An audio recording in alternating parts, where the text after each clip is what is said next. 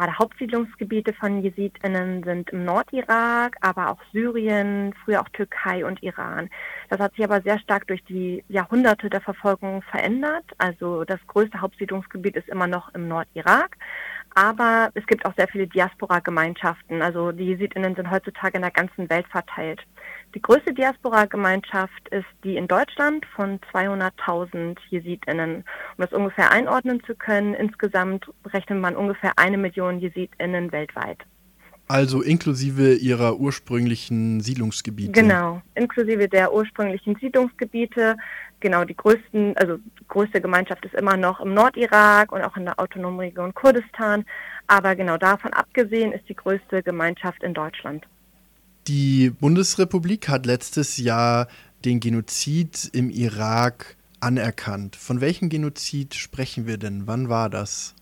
Das ist ganz wichtig, das auch nochmal klar zu machen, weil nämlich die jesidische Gemeinschaft schon sehr viele Genozide erlebt hat. Und wenn wir von dem Genozid an den Jesidinnen heutzutage sprechen, sprechen wir meistens von dem von 2014. Was genau da passiert ist, also 2014 wird ab der Nacht vom 2. auf den 3. August äh, ist der Terrororganisation der sogenannte Islamische Staat in die Hauptsiedlungsgebiete der Jesidinnen ähm, eingezogen und hat sie angegriffen. Wenn wir halt auch mal Genozid müssen wir immer ganz klar benennen. Die Intention dahinter war die Auslöschung der JesidInnen. Also nicht, es ging nicht nur einfach um territoriale Gewinnung oder sich bereichern an deren Gütern, sondern es geht wirklich darum, die Gemeinschaft komplett auszulöschen. Und äh, dabei sind viele tausend Menschen gestorben und sehr viele mussten fliehen. Also wir reden von um die 400, 450.000 Menschen, die fliehen mussten. Und sehr viele wurden auch verschleppt. Also gerade junge Frauen, Mädchen und also generell Frauen, die verschleppt wurden und versklavt wurden. Man geht von ungefähr sieben bis zehntausend Frauen aus. Und davon sind ganz viele immer noch in Gefangenschaft. Also viele sind natürlich auch schon geflohen und konnten fliehen auf irgendeine Art und Weise. Aber man geht ungefähr von 2700 Frauen und Mädchen aus, die immer noch in IS-Gefangenschaft sind. Das ist auch ein Grund, warum die jesidische Gemeinschaft zum Beispiel auch von einem andauernden Genozid redet, weil halt immer noch sehr viele der Frauen und Mädchen halt immer noch in dieser Gefangenschaft leben, immer noch vom IS ähm, versklavt werden und das halt quasi diese andauernde Situation nochmal klar und deutlich macht. Jetzt hat die BRD diesen Genozid anerkannt. Welche Verpflichtungen oder Versprechen geht die BRD denn damit überhaupt ein?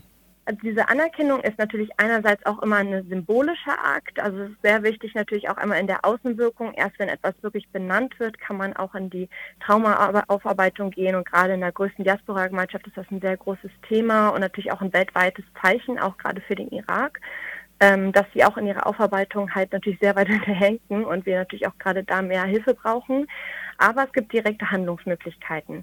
Einerseits hat sich auch der Deutsche Bundestag damit auch verpflichtet, Bildungsangebote über die Situation der Jesidinnen auch in Deutschland zu verbessern. Ähm, auch die Dokumentation ist ganz wichtiges Thema, wenn wir darüber sprechen, dass IS-TäterInnen immer noch verurteilt werden müssen. Also Großteile sind immer noch straffrei. Und das ist auch öfter jetzt schon in Deutschland passiert, also dass TäterInnen auch hier verurteilt wurden.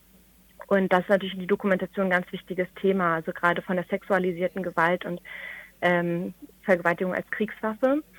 Ähm, aber auch zum Beispiel das Gedenken und das Aufarbeiten ist ein großes Thema. Traumabewältigung, Gedenken, zum Beispiel auch eine Art von einer Gedenkstätte oder ähnlichem. Ähm, genau, in all diesen Bereichen hat sich halt auch die, der Deutsche Bundestag mit in eine Verantwortung gebracht durch diese Anerkennung und auch direkt gesagt, wir wollen die jesidische Gemeinschaft schützen, sowohl in Deutschland als auch weltweit. Ich bin mir jetzt nicht ganz sicher, ist der äh, Nordirak jetzt schon als sicherer Staat oder sichere Region ausgewiesen oder ist das gerade im Gespräch? Das ist immer ein bisschen die Frage, wenn wir von dem Irak reden. Äh, die Sicherheitslage ist total fragil und ähm, das wurde auch im Antrag so oder auch dann beschlossen wurde ja vom Deutschen Bundestag auch so nochmal wiedergegeben. Aber die Frage ist halt immer, wer ist eigentlich da und viele und viel Wissen über den Nordirak äh, fehlt auch einfach. Und ähm, die Lage ist deswegen so prekär, weil es zum Beispiel in der Region Sinjar, die ist im Nordirak, wo gerade eigentlich die Hauptsiedlungsgebiete von JesidInnen gibt, keine richtige Verwaltung gibt oder in der Hinsicht, niemand fühlt sich so hundertprozentig dafür zuständig. Zum Beispiel die, also die irakische Regierung ähm, sagt zwar, es gehört zu ihnen, macht aber dabei nichts.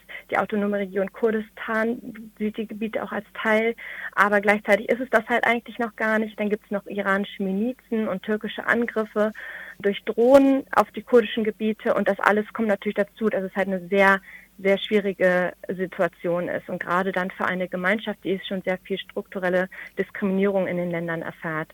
erfährt. Das wird aber so nicht immer anerkannt von ähm, sowohl also, also Deutschen Bundestag, aber auch von Gerichten, äh, die ja dann zum Beispiel auch Abschiebungen und ähnliches vollführen, dass es immer gesagt wird, eigentlich ist doch gerade auch die autonome Region Kurdistan eigentlich sicher. Das ist aber einfach leider nicht der Fall. Besonders nicht für JesidInnen, die meistens noch in geflüchteten Lagern leben und da einfach eine eigentlich aussichtslose Zukunft haben, also nicht gar keine Zukunft in dem Sinne haben und Perspektivlosigkeit herrscht. Dann, wie gesagt, diese strukturelle Diskriminierung, die wir auch in autonomen Region Kurdistan haben, aber halt auch wieder Angriffe auf kurdische Gebiete, sei es die Türkei oder jetzt gerade erst vor ein paar Tagen der Iran, der kurdische Gebiete angreift. Und das alles führt halt dazu, dass eigentlich die Sicherheitslage überhaupt nicht als irgendeine Art und Weise sicher gelten dürfte. Was ist denn die offizielle Begründung der Bundesregierung, das als sicher betrachten zu wollen? Es ist ja auch mal ein bisschen unterschiedlich, je nachdem, mit wem man auch meistens redet. Viele sehen schon auch diese, diese Flexibilität in der Sicherheitslage, wenn man es mal so nennen möchte. Das wird schon in gewisser Weise auch gesehen. Aber man verschließt auch wirklich sehr stark die Augen vor den äh, vielen Angriffen, zum Beispiel der Türkei. Also Türkei ist zum Beispiel einfach ein wichtiger Partner und ist in der NATO mit drin und völkerrechtswidrige Angriffe sowohl auf Syrien als auch auf die ähm, auf Nordirak werden einfach es wird einfach wirklich schlicht weg, weggeschaut. Also das kann man leider gar nicht benennen und das ist halt auch so ein Teil, der da mit reinspielt. Ich glaube auch ein anderer Teil ist einfach, dass wir dadurch, dass wir auch merken in unserer Gesellschaft Geflüchtete, Flüchtlinge, das ist so ein sehr polarisierendes Thema geworden in der letzten Zeit kommt halt noch dazu, dass man versucht einfach auch sehr auf diese eigentlich extremistischen Stimmen, die Abschiebungen und ähnliches fordern, mehr einzugehen und gar nicht mehr darauf, was eigentlich die wirkliche Lage ist für die Leute, die halt einfach geflohen sind, die aus guten Gründen geflohen sind. Und das finde ich sehr schade. Man sieht es leider immer mehr, dass es einfach schwierig ist, diese, ja, sage ich mal, populistischen Ansichten mit der eigentlichen Lage von vielen Leuten, die in Lebensgefahr sind, eigentlich zu vereinen. Ja, es ist ein merkwürdiger Widerspruch, wenn man da mal so drüber fliegt, sozusagen.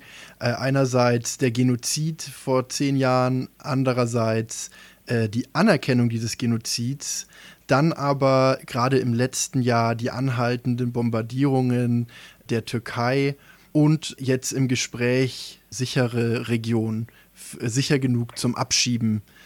Wie bringt man das ja. alles unter einen Hut eigentlich? Das ist wirklich eine gute Frage. Also ich finde es auch immer sehr interessant, wenn wir jetzt zum Beispiel auch heute schauen, äh, wird ja auch nochmal zu das Rückführungsverbesserungsgesetz zum Beispiel auch bearbeitet. Ähm, und da die Frage, ob das weiter durchgeht, um es, die Sachen zu vereinfachen. Und es werden auch viel Euphemismen benutzt wie Verbesserungsgesetz, wo man sich fragt, für wen verbessert es wirklich die Lage. Die Menschen werden eher überwacht, man, ohne wirkliche Maßeinheit wird geschaut, okay, die Handys und ähnliche Sachen werden einfach durchschaut.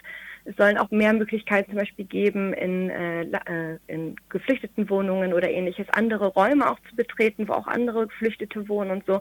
Und die Frage halt eigentlich, wie kann man das mit eigentlich menschenrechtlicher Lage und unserer allgemeinen Menschenrechtserklärung und zum Beispiel auch dem Recht auf Privatsphäre eigentlich ein, übereinbringen. Und das ist einfach so oft eine Ambivalenz, die wir in der Politik sehen, ähm, die kaum eigentlich wirklich eine Begründung findet, weil wir einfach, also man merkt, einerseits wird das eine gesprochen und eine Symbolik ausgesprochen, wie zum Beispiel die Genozidanerkennung, die total wichtig war. Und ich will sie auch gar nicht runterreden, aber andererseits wird dann nicht danach gehandelt und es wird dann wieder auf anderer Seite ähm, andere, andere gesellschaftliche Themen, die jetzt aufbrausend sind, ähm, einfach versucht mit einzubringen und dann wird man einfach versucht, ja, auf die Leute gar nicht mehr zu achten, die eigentlich den meisten Schutz bräuchten. Was wären denn Maßnahmen, was könnte man denn jetzt schon verbessern? Also ganz wichtig, wenn es jetzt gerade um die Situation der Jesidinnen äh, geht, dann müssen wir eigentlich auf einen Abschiebestopp hinkommen. Also es muss einen bundesweiten Abschiebestopp geben. Es gab erste Bundesländer, wie zum Beispiel Nordrhein-Westfalen, die jetzt kurzfristig auch schon einen Abschiebestopp verhängt haben. Das geht aber erstmal nur drei Monate und dann kann man es nochmal verlängern um, glaube ich, auch drei Monate. Dann ist aber da eigentlich alles, was man auf einer Länderebene machen kann, auch erreicht. Und für die Jesidinnen, wie gesagt, wir sind am 200.000 Jesidinnen in Deutschland. Und davon sind ungefähr 5.000 bis 10.000 Jesidinnen davon betroffen von diesen Abschiebungen. Also schon wirklich nicht wenig. Ähm, es ist ganz wichtig, jetzt vom Bundestag, also von der Bundesebene ein Zeichen zu bekommen, Abschiebestopp und äh, dass wir da gar nicht erst weiter in diese Diskussion gehen müssen, weil so, sonst kommen einfach noch weitere Retraumatisierungen und Angst in der Gemeinschaft.